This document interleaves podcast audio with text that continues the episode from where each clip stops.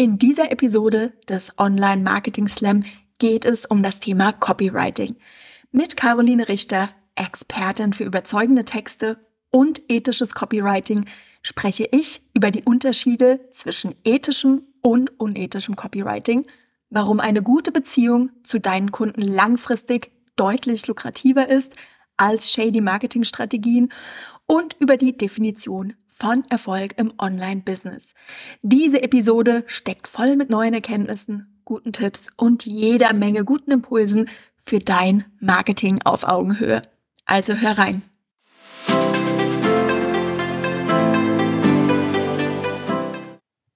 Hallo und herzlich willkommen. Ich bin heute hier mit Caroline Richter, Conversion Copywriterin und Expertin für ethisches Marketing und authentisches Verkaufen. Herzlich willkommen, Caroline. Hallo Anne, schön, dass ich da sein darf. Wir haben uns heute ähm, verabredet, um über das Thema Copywriting zu sprechen. Und meine erste Frage ist, wie wird man denn eigentlich Copywriter? Ist das ein Wochenendkurs oder was steckt denn da eigentlich dahinter? Wie wird, wie wird man Copywriter? Also ich denke, man kann schon Copywriting lernen, indem man sich einfach sehr viel damit beschäftigt. Es gibt sehr viele Bücher dazu, zu dem Thema, vor allem aber auf dem englischsprachigen Markt. Es gibt im deutschen Markt aber auch einige hm, Online-Kurse. Ich sage jetzt, ich nenne es jetzt mal Ausbildungen, die gehen dann so im Schnitt etwa drei Monate vielleicht, ähm, wo ich aber auch empfehlen würde, nicht nur eine zu besuchen, sondern sich da wirklich einfach konstant fortzubilden. Es gibt auf dem deutschen Markt noch nicht so wahnsinnig viele, die sich wirklich an Leute richten, die Copywriter werden wollen, sondern mehr an UnternehmerInnen, die halt lernen wollen, wie sie besser Verkaufstexte schreiben. Ähm, das heißt, da darf definitiv noch ein bisschen nachgeholt werden. Und ja, auch da gibt es, sage ich mal, äh, gute Schafe und schlechte Schafe dabei. Ähm, genau, ich habe meine Copywriting-Reise bei Tim Gehlhausen angefangen, der definitiv auch äh, sich eher eigentlich an UnternehmerInnen richtet und dem beibringt und besseres Copywriting macht und bin dann da gestartet, habe noch andere Ausbildungen gemacht, mir auch auf dem amerikanischen Markt viel angeguckt und genau, lerne da jetzt seit ungefähr eineinhalb Jahren stetig dazu. Und ähm, was versteht man dann eigentlich unter Copywriting? Sind das vor allen Dingen Verkaufstexte oder sind das alle Texte? Also gehören Blogartikel auch dazu? Oder wie, wo, wo würdest du das denn abgrenzen? Also wie weit geht das? Wie eng geht das? Ähm, also im Englischen, wo der Begriff ja nun offensichtlich herkommt, versteht man unter Copywriting eigentlich jede Form von Text. Also Copy ist einfach eine so eine Textsorte, einfach ein a Copy, a Body of Text. Ähm, und es gibt da auch definitiv Content Copywriting, äh, Conversion Copywriting, Direct Response Copywriting. Es geht also in alle Richtungen. Da wäre jetzt Blogartikel auch definitiv mit drin. Im Deutschen wird der Begriff schon eher einfach nur für Verkaufstexte benutzt, äh, also Conversion Copywriting oder auch Direct Response Copywriting. Das heißt, ich schreibe Texte, die dazu führen sollen, dass jemand direkt nach dem Lesen des Textes irgendeine Handlung vollführt. Und das kann jetzt sein, sich zum Newsletter anmelden, bei Instagram kommentieren, äh, etwas kaufen, etwas buchen, sich zum Webinar anmelden. Ähm, das, das daran siehst du aber auch, dass wir Online-UnternehmerInnen eigentlich in so vielen Bereichen unseres Businesses äh, Copywriting schon einsetzen, ohne dass wir uns jetzt vielleicht drüber bewusst sind. Aber genau, das ist, das hat auf jeden Fall nichts mit dem Copyright, also irgendwas Rechtlichem zu tun. Oh, oh ja, natürlich, das ist ein guter Punkt, daran habe ich noch gar nicht gedacht. Und wie sieht's denn aus? Wir hatten ähm, im Vorgespräch, ähm, oder so sind wir eigentlich zueinander gekommen, wir hatten ähm, einige Zeit über ethische und unethische Praktiken im Online-Marketing gesprochen. Das ist so ein bisschen unser gemeinsames Thema. Und wo mhm. würde man denn da beim Copywriting die Trennlinie ziehen? Also es gibt ja diese, ich weiß nicht, bei mir stoßen immer so diese Webseiten auf, die, weißt du, so drei, 23 mal scrollen lang sind, ja, ähm, mit 10.000 Call to Actions, einigen schicken Bildern, also die mich so richtig umhauen. Aber das ist wahrscheinlich auch nicht das Einzige, was da, ähm, was da vielleicht problematisch sein könnte. Also wo würdest du die Trennlinie ziehen? Vorgehensweisen, wie wir Copywriting eher unethisch aufziehen können, sind natürlich das, was du schon gesagt hast, einfach die Leute mit so Informationen überschütten, dass die an einem Punkt kommen, wo sie denken, oh Gott, ich will einfach nur noch raus, wie komme ich hier raus? Und dann sind ja Sales Pages und Landing Pages auch so angelegt, dass die einzigen Handlungsmöglichkeiten, die du hast, sind kaufen oder das Fenster zumachen. Das ist ja quasi genau, so ist es ja angelegt, das ist ja der, der Hintergrund dahinter. Ähm, dann natürlich auch im Text, dass wir mehr auf die Schmerzpunkte eingehen, dass wir da so richtig äh, das Messer in der Wunde drehen und da Salz drauf streuen und ähm, mit den Emotionen spielen. Da kann man ja eine sehr, ich sag mal, bildgewalte Sprache einsetzen, um wirklich mit den Ängsten, Unsicherheiten, aber auch Hoffnungen der Interessierten zu spielen, ähm, indem wir den Leuten Dinge unterstellen, indem wir ihnen Sachen in den Mund legen, gerade wenn es bei den Painpoints, Schmerzpunkten da in das Thema reingeht, dass wir dann eben Sachen eher formulieren mit äh, dir geht es so und so, du machst das und das und das quasi wir jetzt in so, wenn wir das einfach aktiv formulieren, wenn wir damit so ähm, ultimativen Aussagen immer und jederzeit und nie, wenn wir mit sowas arbeiten, das kreiert einfach ein Bild und Druck und Scham bei unserem Gegenüber. Während wir andererseits natürlich viel lieber Fragen stellen könnten, während wir mehr dazu einladen können, während wir auch Formulierungen ein bisschen abschwächen können. Das ist wirklich manchmal ein schmaler Grad, dass die, dass der Text nicht an Kraft einbüßt und trotzdem aber auch ein Auge dafür hat, dass der Mensch auf der anderen Seite vom Bildschirm einfach ein echtes Lebewesen ist mit wirklich realen Problemen, unter denen er oder sie auch leiden kann und dass wir da jetzt nicht unempathisch mit umgehen.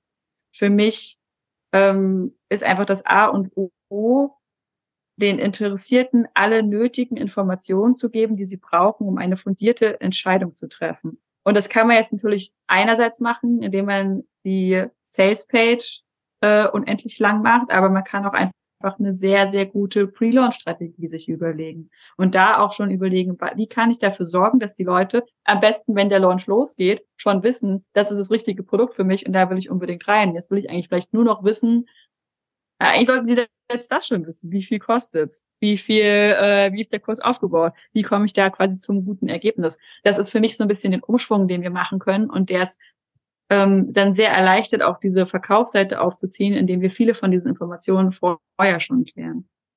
Ähm, Preise nicht nennen auf äh, Angebotsseiten, dass man vielleicht erst in ein Verkaufsgespräch gehen muss, be bevor damit einem schmackhaft gemacht werden kann, was man quasi alles bekommt und äh, wie einem das alles helfen wird, damit man danach dann das 10.000 Euro Preisschild dranhängen kann, um dann im Gespräch noch irgendwie Druck auszuüben oder so. Ähm, oder dass man für mich ist ethisches Copywriting auch einfach ein Blick für die Gesamtsituation der Kunden zu haben. Wie viel Zeit haben sie wirklich? Wie viel Mittel haben sie wirklich? Wo stehen die? Wie kann ich mein Angebot so ausrichten, dass ihnen das wirklich zuverlässig zu dem Ergebnis verhilft, was ich verspreche oder was ich ja auch nicht nur versprechen, sondern ja auch ermöglichen möchte. Dann kommt man aber auch ganz schnell halt in die Angebotsoptimierung. Das ist halt wirklich ich sag mal, relativ häufig ist es so, KundInnen kommen zu mir und sagen, schreib mir mal eine Landingpage und dann brauche ich aber natürlich ganz, ganz viele Informationen dafür, wie, weiß ich nicht, wird es Boni geben, wie möchtest du das und das handhaben, wird es einen Countdown-Timer geben und darüber kommen wir dann ins Gespräch, wie eigentlich die ganze Strategie ablaufen soll und da muss ich natürlich auch das Produkt verstehen, ich muss die Zielgruppe dafür verstehen und dann geht's ganz schnell in sowohl eine Strategieoptimierung als auch eine Angebotsoptimierung. Und genau, das ist quasi, ich glaube, ein großer Punkt ist, ähm, die Connection, die Verbindung zu den Kundinnen, dem mehr Mehrwert zu geben, also dem eine höhere Priorität beizumessen, als einfach nur die Conversion am Ende. Ja, also ich finde, das klingt auch so ein bisschen, im Endeffekt ist eigentlich die Basis auch der Ausgangspunkt für eine für eine kundenbewusste Marketingstrategie oder für eine ja. ethische Marketingstrategie. Das heißt, wenn ich wirklich meine Zielgruppe gut, gut kennen und vor allen Dingen, wenn ich auch mein Produkt gut kenne und wenn, also wenn ich weiß, was da drin steckt, was die Leute, Kunden erwarten können, dann muss ich eigentlich auch nachher gar nicht so viel tricksen, weil ich ähm, eine gute Basis habe und von der kann ich dann auch eine gesunde Marketingstrategie aufbauen, ohne dass ich irgendwie Wischiwaschi machen muss, weil ich selber nicht so genau weiß, für wen es eigentlich ist, oder? Ja, genau, auf jeden Fall, auf jeden Fall. Ich glaube, was, was, weil, weil du gerade Tricksen gesagt hast, ich glaube, viele denken, Copywriting ist schön Malerei und irgendwie Lügen und manipulieren, um mein Produkt in ein bestmögliches Licht zu rücken. Und wenn ich aber mein Produkt wirklich halt so kreiert habe, dass es einfach genau zu den Bedürfnissen meines Kunden passt, na, da muss ich nichts schönreden, weil es ist gut. Also da muss ich da nicht irgendwie manipulieren. Ich sag mal, wenn halt deine Geschichte ist, ja, ich habe das Produkt halt nur kreiert, weil ich Geld verdienen möchte, ja, dann kannst du daraus halt auch keine schöne Story machen. Aber dann ist vielleicht auch nicht unbedingt das Produkt aus einer guten Intention heraus so entstanden. Und das ist eigentlich diese Grundfrage, die man sich dann da stellen darf, immer wenn sofort, sobald es um Manipulation geht, ähm, welche Intention steckt da einfach dahinter? Ähm, bin ich manipulierend, wenn ich quasi ein Angebot habe, was wirklich Problem X einfach lösen kann, wenn ich das dann anbiete? Will ich ja nicht sofort manipulieren. Ja. Was ja, ich genau. mich immer frage, das hast du eben schon angesprochen, das sind diese Schmerzpunkte. Also da muss ich sagen, da laufe ich immer auch irgendwie so ein bisschen gegen an. Ähm, weil auf der einen Seite geht es ja schon darum, den Kunden dazu oder ja, es geht ja schon darum, dem Kunden zu verdeutlichen, warum er dieses Produkt braucht. Und das sehe ich auch immer noch als Service an. Weißt du, du hast das Problem ja. und ich biete dir hier eine Lösung an. Ja, das ist ja an sich nichts Schlechtes. Aber wie gehe ich denn empathisch mit diesen Schmerzpunkten um, die ja da sind, ohne jemanden jetzt zu triggern oder wirklich ohne jemandem ein schlechtes Gewissen zu machen, ohne dem weh zu tun? Das ist definitiv ein Punkt, bei dem ich auch noch ganz, ganz viel lerne, weil ich da manchmal das Gefühl habe, ich müsste noch eine Ausbildung zum traumasensiblen Coach machen oder so. Ähm, meine Herangehensweise im Moment ist, einfach viel mehr Raum auf die Entwicklung und auf, den, auf das Programm zu legen, quasi die Schmerzpunkte einfach sehr, sehr viel kleiner anzusprechen, nicht so sehr darauf rumzuhacken, wenn du jetzt meinen Kurs nicht buchst, dann bist du in zwölf Monaten immer noch fett, arm und dumm, sondern halt viel mehr auf das, viel mehr Wert auf das Positive zu legen. Ich formuliere, wenn das mein Kunde quasi zulässt und das für ihn halt auch sich für ihn ausgeht, das gerne einfach weicher. Ich formuliere es lieber als Fragen. Ich bringe vielleicht auch ein bisschen Humor rein, dass das eher sowas ist, dass man über sich lacht, dass man sich entdeckt und denkt, ah, ja, genau so bin ich auch. Und nicht, dass man sich halt danach schlecht fühlt, schuldig fühlt, weil man das Problem immer noch nicht erreicht hat. Ähm, gerne fange ich dann auch vielleicht die Schmerzpunkte ab, so im Sinne von, wie wenn das für dich alles gerade ein Problem ist oder sein sollte, dann ist das nicht schlimm oder das ist nicht deine Schuld oder liegen vielleicht andere Sachen noch dahinter. Und also, ne, dass ich quasi das dann so irgendwie ein bisschen abfange, dass man auch einfach die Leute in ihrem Gedankenprozess ein bisschen begleitet. Und in dem Moment, ich meine, man kann sich das ja gut vorstellen, die Leute lesen, lesen die Schmerzpunkte und denken ja, ja, das bin ich, mein Leben ist scheiße, du kriegst nie auf die Reihe. Ähm, dass man sie dann, wenn man sie dann abholt und einfach ihnen direkt gut zuredet und sie an die Hand nimmt und sagt, hey, und in diesem dunklen Place, so da bleiben wir jetzt gar nicht drin, sondern wir bewegen uns quasi, wir gucken mal auf das Positive und was jetzt möglich ist, was deine Optionen sind. So handhabe ich das im Moment. Und du hast vorhin angesprochen, dass häufig auch so manipulativen Seiten haben die Kunden irgendwie nur ein, äh, die Möglichkeit, quasi komplett rauszugehen, also der Loser zu sein oder zu kaufen. Ja, wie kann ich denn mhm. mehrere Optionen anbieten oder wie kann ich das Ganze ein bisschen weicher gestalten dann?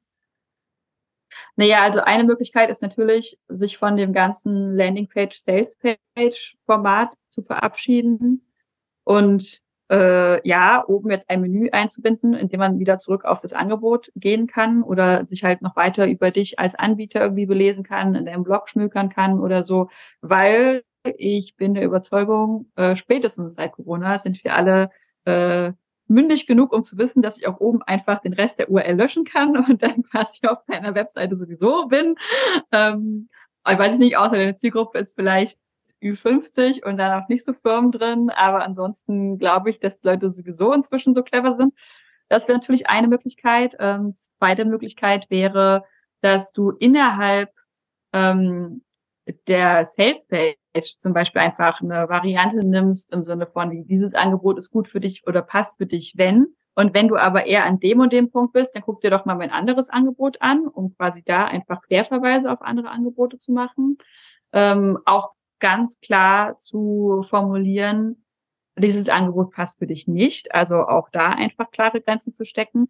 Das machen inzwischen immer mehr, aber bei den meisten Leuten ist es dann so, dieses Angebot passt für dich nicht, wenn du nicht innerhalb von drei Monaten Passivgeld verdienen möchtest. Was so ist wie so, da, ja, jeder möchte das. Also das ist so dann kein wirkliches Ausschlusskriterium. Also dann wirklich da einfach reelle Ausschlusskriterien zu formulieren, wie wenn du halt nicht innerhalb der nächsten drei Monate Zeit hast, pro Woche zehn Stunden dafür zu investieren. Also oder wenn du nicht bereit bist, Zusatzequipment von so und so viel Euro auszugeben. Oder wenn du mit deinem Business noch gar nicht an dem Punkt bist, weil du deine Zielgruppe noch nicht kennst, äh, überhaupt einen Online-Kurs zu kreieren oder halt irgendwie was, also wirklich reelle und realistische Punkte, Ausschlusskriterien daran zu äh, festzumachen und auch zu kommunizieren, weil dann kommen halt auch einfach wirklich die richtigen Leute in den Kurs. Und es ist dann immer das Ergebnis, dass du am Ende viel zufriedenere Teilnehmer hast, was deinem Ruf als Unternehmerin so viel positiv, also so sehr positiv beeinflussen wird. Also es ist nur eine Win-Win-Situation. Genau, aber es ist tatsächlich so, dass der eine oder andere dann vielleicht auch nicht buchen wird, weil ich ihn nicht zur Buchung nötige. Ne? Also das ist schon so, dass das sich eventuell auch auf die Conversion auswirken könnte. Ja, auf jeden Fall, auf jeden Fall. Also es gibt ähm, ja noch viele andere Sachen, die man machen kann, die, also die sich dann wahrscheinlich, also in meinen Augen ist es dann halt nicht unbedingt negativ auf die Conversion aus, auswirken, weil in meinen Augen sind die Leute, die dann gekauft hätten, halt keine glücklichen Leute. Und das ist für mich, weiß nicht, ich glaube, es fühlt sich für mich fast ein bisschen an wie so Blood Money oder so. dann so Geld, was ich verdient habe, ohne dass dann jemand dahinter ist. Ähm, ich habe zum Beispiel vor einem Jahr meinen allerersten Workshop gegeben und da haben halt zehn Leute gebucht und auch da waren zwei Leute dabei, die halt nicht aufgetaucht sind. Und der Workshop war günstig, der war wirklich nicht teuer. Und selbst da habe ich gedacht, oh Gott, hm, also die haben jetzt ja Geld ausgegeben und den habe ich jetzt ja überhaupt keinen Mehrwert gegeben. Also im Endeffekt, da, ich habe ganz klar gesagt, so und so viel Aufwand wird es sein, das werden wir machen. Ich hätte es wirklich sehr transparent vorab alles kommuniziert und trotzdem habe ich mich total schlecht dabei gefühlt. Also natürlich ist es dann immer noch auch in der Verantwortung des Einzelnen, dann auch einfach aufzutauchen und die Arbeit zu machen. Also du kannst Leute jetzt nicht zwingen, du kannst nicht zu dir nach Hause fahren und sagen, so, guck dir mal mein Video an und dann sprechen wir darüber und dann kommst du in meinen Call. Also das kannst du jetzt nicht machen, aber Leute, die von vornherein dann gebucht haben, um sich halt noch schnell den Bonus zu sichern, aber dann halt drei Stunden später denken, oh scheiße, ich hoffe, das war jetzt die richtige Entscheidung. Aber sich dann vielleicht auch nicht trauen oder dann halt erstmal gucken wollen, ob sie es vielleicht dann hinkriegen und dann nach Woche drei denken, du, ich glaube, das war eigentlich keine richtige Entscheidung und dann ist aber vielleicht der Geld-Zurück-Garantie-Zeitraum auch schon verstrichen. Ähm, also gerade zum Beispiel, also ne, auch das ist wieder so eine Sache, also weil ich jetzt gerade über Geld-Zurück-Garantie spreche, dann gibt man vielleicht eine 14 Tage Geld, zu, Geld zurückgarantie, aber gibt man überhaupt in den 14 Tagen genug Input raus, dass die Leute sich ein Bild davon machen können, ob das für sie passt oder nicht. Also ne, da gibt es so viele Fragen, wo man nochmal reinhören darf, ob das einfach, also ob man das, ob ja, ob man selber so behandelt werden möchte und ob das, ob man selber denkt. Also meiner besten Freundin würde ich es empfehlen, weil ich weiß ganz genau, dass das alles gut und Hand und Fuß hat. Oder solche Sachen wie, Value Stacking oder halt auch Vanity Pricing genannt, dass man am Ende immer noch mal diese große Übersicht gibt mit, und du kriegst noch das mit rein und das noch rein, im Wert von und im Wert von. Und das ist halt alles ein Gesamtwert von eigentlich 27.000 Euro, aber jetzt kriegst du es für 270 Euro. Ich habe einfach 200 hinten weggestrichen, wo man sich denkt, was? Das ist ja ein absolutes No-Brainer-Angebot. Es sollte den Effekt haben, dass man denkt, das ist ja ein No-Brainer-Angebot. Aber einfach, weil das Angebot so konzipiert ist und nicht, weil du noch Staubsauger draufgeworfen hast oder halt einfach irgendeinen fiktiven Preis hinten dran gehauen hast, ähm, wo, also der, wo man auch gar nicht nachvollziehen kann, ob es gerechtfertigt ist oder nicht. Mein Thema ist auch Nachhaltigkeit in einem, also in einem ökologischen Sinn, also auch im, im Klimawandelsinn. Und ähm, im Online-Marketing ist ja häufig so, oder gerade im, im Online-Marketing für Online-Unternehmen ist ja häufig so, dass wir viel mit E-Mail-Marketing arbeiten und gerade in Launchphasen unheimlich viele E-Mails geschickt werden. Also ich, je nachdem, mit welchem Coach oder mit welcher Schule man arbeitet, sind das irgendwie zwischen fünf und, ich weiß nicht, 20 E-Mails oder so, die da an Kunden im Launch-Zeitraum rausgehen. Ja. Wie kann ich das dann so ein bisschen eindampfen? Und ich war ziemlich erstaunt, als ich recherchiert habe und festgestellt habe, dass irgendwie eine E-Mail das CO2-Äquivalent von einer Plastiktüte hat. Äh, fand ich ziemlich viel. Und wenn ich mir dann überlege, dass ich, wenn jemand eine größere Liste hat, ja, dass ich dann da irgendwie mit einem E-Mail-Schwung 2000 Plastiktüten verschicke, ähm, wie kann ich das denn ein bisschen eindampfen? Geht das überhaupt oder gibt es andere Möglichkeiten? Ich finde, das ist eine total spannende und auch wichtige Frage, weil E-Mail-Marketing halt eines der wirksamsten Marketing-Tools ist, das wir haben. Ähm, und ich da aber genauso rangehe und immer denke, okay, wie können wir das halt irgendwie so klein halten wie möglich? Und ich möchte keine Leute anschreiben, die halt eigentlich daran kein Interesse haben. Ähm, gibt da verschiedene Möglichkeiten. Möglichkeit Nummer eins ist, die Liste konstant sowieso up-to-date zu halten und sehr rigoros auszusortieren von Leuten, die wahrscheinlich schon, reicht schon über einen 90-Tage-Zeitraum nicht mehr mit einem interagiert haben, weil man weiß, okay, die E-Mail geht einfach nur irgendwo ins Leere und schimmelt dann wahrscheinlich da irgendwo in einem Postfach rum, wird nie gelesen, nie angeklickt. Ähm, das heißt, die Leute einfach rigoros rauszusortieren. Ähm, dann natürlich, man kann die man kann zum Beispiel die ganze Kommunikation eher auf eine Warteliste oder sowas eindämmen. Also dass man vielleicht oder dass man vornherein fragt, hey, hast du, wirst du Interesse haben an dem Kurs? Kannst du dir überhaupt vorstellen, dass dieser Kurs für dich interessant ist? Das heißt, davon abzugehen, immer an den kompletten Newsletter zu launchen, sondern halt wirklich nur an eine äh, geringe, kleinere Gruppe an Leuten, die schon vorherein sagt, ja, ich habe da Interesse dran, das ist was, was mich interessieren könnte. Dementsprechend, da, ne, wenn dann halt sowieso nur 200 Leute sagen, äh, ja, ich habe daran Interesse, mal halt sonst 2000 Leute, 2000 Leute auf seiner E-Mail-Liste stehen, spart man schon 1800 E-Mails, die rausgeschickt werden, ähm, oder 1800 Plastiktüten. Ähm, und natürlich sind dann auch die Conversions halt viel besser. Die Conversions, die Unterhaltungen an Leuten, die von vornherein gesagt haben, ich habe daran Interesse, steigert sich natürlich total. Ähm, dann kann man immer irgendwie relativ prominent, ich mache das eigentlich sehr gerne als schon eine Box, also am Anfang über der E-Mail ähm, sagen die, hey, hier gibt's jetzt quasi, äh, ich launche, dazu gibt es E-Mails, möchtest du die überhaupt bekommen oder nicht, trag dich ein. Das kann man jetzt sowohl vor jeder Sales-Mail machen, dass man sich immer abmeldet, nur von den Verkaufsmails, die zu diesem Launch sind, ähm, aber sich halt nicht direkt aus dem Newsletter-Verteiler ähm, austrägt. Man kann das auch an den Newsletter, wenn man doch an den ganzen Newsletter ähm, verschicken möchte, kann man einfach sagen, hey, in den nächsten paar Tagen wird es diesen Launch geben. Möchtest du die E-Mails dazu erhalten oder nicht? Wenn nein, dann trag dich hier ein und dann kriegen die Leute halt einen Tag und den Tag schließt man dann aus, ähm, so dass man da wieder E-Mails einsparen kann. Man kann natürlich generell einfach weniger E-Mails schicken, dass man eben nicht 15 E-Mails schickt, sondern halt jeden Tag einen, am letzten Tag zwei oder so. Oder halt einfach nur maximal die E-Mails, die du denkst, dass, dass es die brauchen wird ähm, da ist jetzt wieder die Frage, zum Beispiel langer Launchzeitraum, kurzer Launchzeitraum. Also ich sag mal, wenn ich halt nur über drei Tage launche, dann schicke ich halt auch natürlich weniger E-Mails, wenn ich über sieben Tage launche. Gleichzeitig haben innerhalb von drei Tagen Leute auch weniger Zeit, eine Entscheidung zu treffen. Da muss ich halt einen sehr guten Pre-Launch gestaltet haben, dass die Leute, wenn die drei Tage kommen, dann schon wissen, möchte ich das überhaupt kaufen oder möchte ich das nicht kaufen, damit die nicht innerhalb von diesen drei Tagen alle Informationen erstmal verarbeiten müssen und diese Entscheidung für sich treffen müssen. Ähm, gerade wenn es halt um ein hochpreisiges Angebot geht. Dann ist auch einfach wieder die Frage, ja, wie, wie hochpreisig ist so das Angebot? Ich meine, über ein 27 Euro Produkt, da muss ich jetzt keine 10 E-Mails verschwenden. Ähm, wenn es halt ein größeres Angebot ist, wo vielleicht mehr Fragen bestehen, vielleicht lohnt sich auch eher eine Live-Info-Veranstaltung. Also, ne, dass man nicht alle Fragen über E-Mail klären muss, sondern vielleicht auch einfach in einem persönlichen Gespräch. Also da gibt es verschiedene Möglichkeiten. Ja, das sind echt super Tipps. Ja. Also es gibt eigentlich, also im Endeffekt ist es auch einfach äh, nicht immer nur Schema F machen, sondern tatsächlich mit drüber nachdenken, was man da eigentlich macht und sich überlegen, für mich, mein Produkt, meine Zielgruppe, aber auch meine Werte sinnvoll, mein, mein Launch oder überhaupt mein Unternehmen so zu gestalten. Ja, richtig. Ich glaube, was halt viel mit reinspielt, ist einfach dann immer die Angst. Die, also ich habe häufig das also das ist auch wirklich eine Frage, wo ich noch so hinterhergehe, nach dem Motto, wie sehr kann ich es mir leisten, nachhaltig und ethisch mein Marketing zu betreiben? Oder bin ich darauf angewiesen, einfach von meinem eigenen Gehalt, weil ich muss von irgendwas leben, die Leute halt irgendwie reinzuholen in meine Kurse?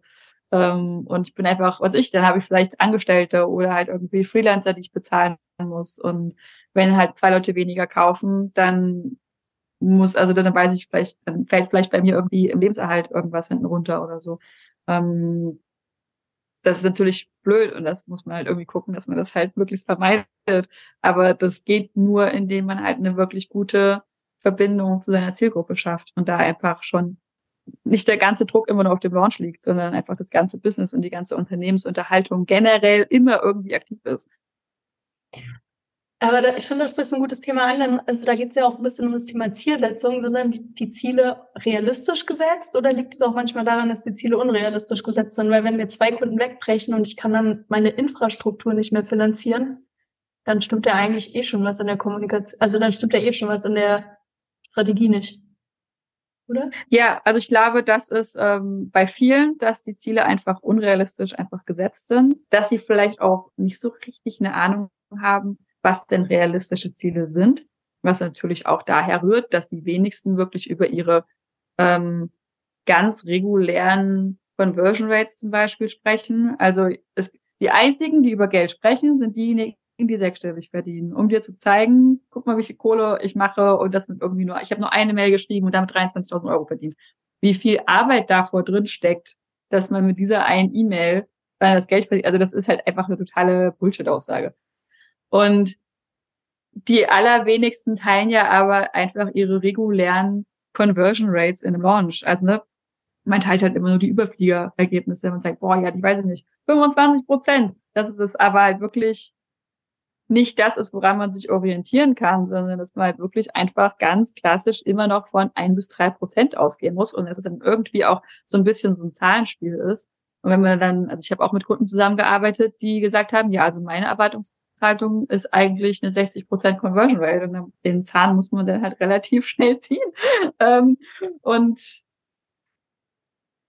ja, auch, dass man manchmal, also man, man muss auch so viel, selbst wenn man im letzten Launch eine 10% Conversion Rate hat, muss man nicht unbedingt davon ausgehen können, dass sich das auch wiederholt, dass diese Ergebnisse, weil ich sag mal, die Wirtschaftslage ändert sich, die Leute, die in der Liste sind, das sind alles Individuen mit anderen ähm, Bedürfnissen. Also man kann nicht einfach die gleiche Strategie und immer und immer und immer wieder reiten wie so ein totes Pferd. Also das ist halt, ähm, also man reitet das eigentlich wie ein totes Pferd, weil es wird sich nicht immer reproduzieren lassen. Man muss es ja. immer ein bisschen anpassen, immer ein bisschen flexibel bleiben.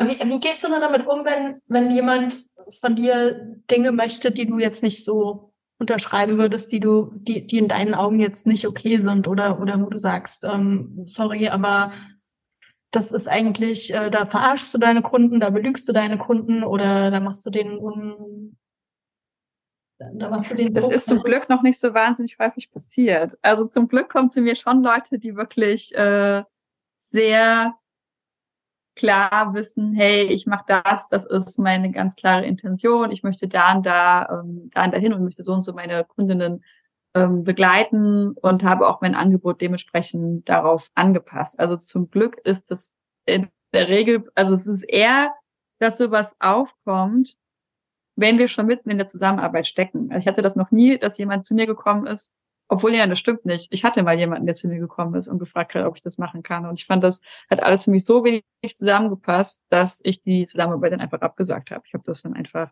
Und das Schlimme war aber, dass ich den dann vermittelt habe ähm, an einen Kollegen von mir und dann herauskam, dass diese Person ein so unglaublich lieber, netter Mensch ist mit so einem so tollen, hilfsbereiten Angebot. Also der ist selber ähm, hm. ähm, Knochenmarkkrebs äh, Überlebender und hilft quasi Leuten aus solchen unglaublich schwierigen Situationen, lernt aber einfach von den falschen Marketing-Gurus und hat so eine furchtbare Kommunikation nach außen gehabt, dass ich davon abgeschreckt war und dachte einfach nur, also das war so ein Lebendbeispiel, wie schief das eigentlich gehen kann und wie wenig eigentlich seine unglaublich menschliche und tolle Art dahinter total verschluckt worden ist.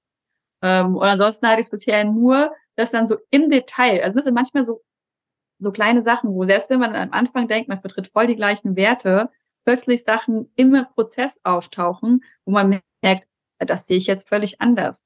Wo man dann auch merkt, wie sich dann Werte so unterscheiden, einfach weil vielleicht der eine Wert ein bisschen mehr Prio hat als der andere. bei mir ist es genau umgedreht. Und dann kann man auch über verschiedene Sachen sprechen, dass ich sowas wie ist ein Counter-on-Timer cool oder ist ein Counter-on-Timer nicht cool? Für manche Leute ist es halt ein absolutes No-Go, weil die sagen, das löst Druck aus und das möchte ich überhaupt nicht machen. Und andere Leute sehen darin halt eher ein, na ja, aber ich muss ja irgendwie kommunizieren, dass es halt irgendwann ausläuft.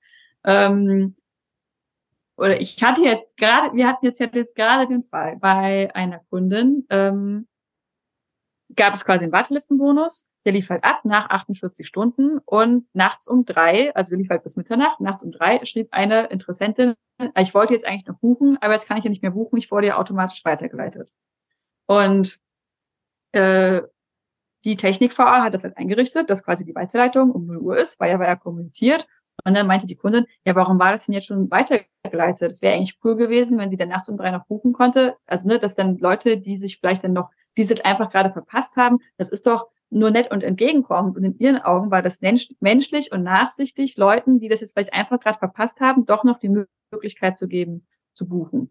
Und für uns im Team war das halt überhaupt nicht klar. Und für uns war das auch nur fair allen anderen gegenüber, dass wenn kompliziert ist, geht quasi bis 0 Uhr, dass dann halt ab 0 Uhr die Weiterleitung ist. Und das sind dann solche kleinen Sachen, wo ich dann auch nicht weiß, ob es eine richtige oder falsche Antwort gibt. Es ist dann einfach eine, eine, eine, Frage nach, welche Werte sind dir wichtiger. Ähm, im, Im Moment bleibt mir dann in solchen Situation nichts anderes als meine Perspektive zu teilen, zu sagen, das sehe ich, das sind meine Einsprüche dagegen. Aber es ist natürlich das Business von meinen KundInnen. Also mhm. am Ende ist es halt das, wie sie das machen möchten. Ähm, und das sind bisher noch keine, also wenn ich sonst das Gefühl habe, ja, aber ich weiß ja, dass sie das Herz auf der rechten Stelle hat und ich weiß auch, dass sie quasi die richtigen Entscheidungen für ihre Kundinnen treffen möchte, ähm, war es für mich auch noch kein Grund zu sagen, naja, ich glaube, das muss ich jetzt an dieser Stelle beenden. Aber ich meine, das ist vielleicht dann auch, wie, was du eben meintest mit dem, mit dem Kunden, der Leukämie hat, dass vielleicht auch ein Teil der Aufgabe ist, Menschen was Neues beizubringen oder also, also dass wir vielleicht auch im Marketing teilweise wirklich umlernen müssen, weil einfach die Stimmen der Marketing-Gurus und der Lehrer, die manipulative, in meinen Augen falsche Methoden beigebracht haben, die sind einfach so verbreitet und so groß. Und ich glaube schon, dass es immer mehr Leute gibt, die sagen, naja, passt irgendwie auch gar nicht so zu mir, aber was, wie geht's denn anders? Und dann muss man die auch langsam dann hinführen und sagen, okay, guck mal, weißt du, aus den, den Gründen finde ich das eigentlich nicht so eine gute Idee oder du hast doch die und die Werte. Warum willst du das wirklich so machen? Genau, also wenn ich quasi weiß, wie meine Kunden ticken und eigentlich ist die Zusammenarbeit mit Kunden auch immer so, dass wir über Businesswerte und sowas sprechen, dann kann ich natürlich auch so rangehen. Also ne, da kann ich natürlich auch dann so argumentieren, das ist genau dieses menschliche Gespräch, was man dann führen kann. Es ist wirklich, ähm, da ist ein langfristiges Umdenken einfach nötig. Und die meisten Menschen, die von sich aus auf die Idee kommen, zu überlegen, irgendwie fühle ich mich mit dem Marketing gar nicht wohl, liegt aber auch daran, dass sie mit diesem Marketing keinen Erfolg haben. Und also ich sag mal, dann gibt's halt irgendwie zwei Richtungen, die man denken kann. In die eine Richtung, die denken dann, scheinbar mache ich es falsch, ich muss es einfach noch mehr so machen wie die, ich muss einfach noch mehr irgendwie so auf Druck machen und äh, halt irgendwie diese ganzen Erfolgsrezepte und sowas befolgen, wie die großen Coaches mir das äh, versprechen, weil irgendwie muss es ja gehen, ähm, weil die verdienen ja scheinbar auch so viel Geld, dass die zum Teil Geld mit damit verbringen, dass sie wieder Leute dazu ausbilden, damit die dann affiliate-mäßig Werbung für ihr Coaching-Programm machen und lauter solche Geschichten dahinter, ist ja jetzt mal steht auf einem anderen Blatt. Aber ähm, oder sie sagen halt, okay, das funktioniert für mich nicht, es muss irgendwie auch anders gehen. Aber sie haben trotzdem schon, das ist ja das Problem. Wir haben ja gerade eben schon gesagt, ethisches Marketing geht häufig zu Kosten auf Conversions. Häufig hat man dann einfach nicht so schnell die großen Conversions, die man auch hat, hätte, wenn man einfach klassisches manipulatives, weiß ich nicht, ob man jetzt sagen kann, dass man das Marketing klassisch manipulativ ist, aber so wie wir es halt quasi im großen Stil kennen, bei uns auch in der deutschen Bubble auf jeden Fall, ähm, wenn man die so befolgt. Und da schreckt natürlich auch viele ab. Also das ist auch für viele, die gerade anfangen. Ich meine, ganz, ganz viele Online-UnternehmerInnen starten mit einem Online-Business mit ungefähr 13,11 Euro Startkapital und aus dem, vom Küchentisch zu Hause als Vollzeitmama, die denken irgendwie, ich komme nicht mehr in mein Angestelltenverhältnis zurück oder so. Ich versuche es jetzt mal so, weil sie ja auch diese Versprechen sehen und denken, okay, irgendwie muss es ja gehen. Mir wird ja die ganze Zeit verkauft. Es gibt scheinbar Leute und es gibt scheinbar die Möglichkeit, mit relativ wenig Aufwand und in kürzester Zeit so viel Geld zu verdienen, dass ich davon leben kann. Und diese Pille, diese bittere Pille erstmal zu schlucken, ja, nein, eigentlich geht das maximal, also weiß ich nicht, für ein Prozent der Leute und für das Groß gilt erstmal, du musst ein ganz klassisches Business aufbauen und ganz klassisch Zielkundenrecherche machen und Angebote daran äh, aufbauen und ein klassischer Businessaufbau darf auch mal zu, bis zu fünf Jahre dauern, bis man davon wirklich leben kann und so viele ähm, Statistiken, die quasi sagen, wie viele Businesses oder auch Selbstständigkeiten im ersten Jahr einfach pleite gehen und wieder aufgegeben werden. Das fällt dann plötzlich immer unterm, äh, immer unten drunter durch, weil es war ja noch nie so leicht wie jetzt und es war noch nie so leicht wie mit einem Online-Business. Das heißt aber nicht, also ja, das stimmt wahrscheinlich, aber das heißt nicht, dass es deswegen easy ist und auf der halben Arschbacke und mit einer halben Stunde am Handy auf der Couch, äh, während man mit den Kindern noch irgendwie spielt. Also es braucht halt schon auch Fokus und Zeit und auch Investment und Mühe und wahrscheinlich auch mal eine längere Zeit, wo man halt dieses Einkommen langsam erst aufbaut. Und dann diesen Schwung zu wagen und zu sagen, okay, mir ist es aber wichtig, dass es alles ethisch und nachhaltig ist. Nicht alle trauen sich das, weil sie vielleicht auch nicht alle diesen, sag mal, die Sicherheit haben, sich diese Zeit aufzunehmen. Also, dass, dass es auch so lange dauern darf. Und das ist ein ganz großes Problem. Würdest du denn sagen, dass ähm, ethische Unternehmen oder Unternehmen mit einem ethischen Marketingansatz langfristig erfolgreicher sind? Also in meinen Augen auf jeden Fall. Es kommt halt darauf an, wie man Erfolg definiert.